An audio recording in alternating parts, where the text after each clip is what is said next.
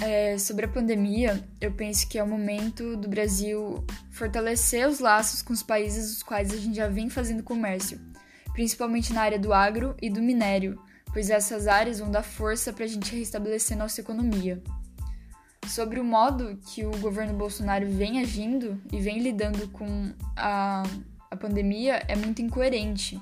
Primeiro, porque, como você ofende um país como a China sendo ela uma das protagonistas entre os nossos parceiros comerciais. É, esse é o momento das pessoas enxergarem que certas crises apenas o Estado pode conter. Está na hora do governo parar de ofender nossos países parceiros e fazer algo real pelo nosso país. Não é vendendo órgãos públicos que você sai de uma crise. Como que você incentiva o desmonte do SUS no meio de uma crise sanitária? Isso simplesmente não existe e tá na hora da gente começar a fazer algo real pelo país.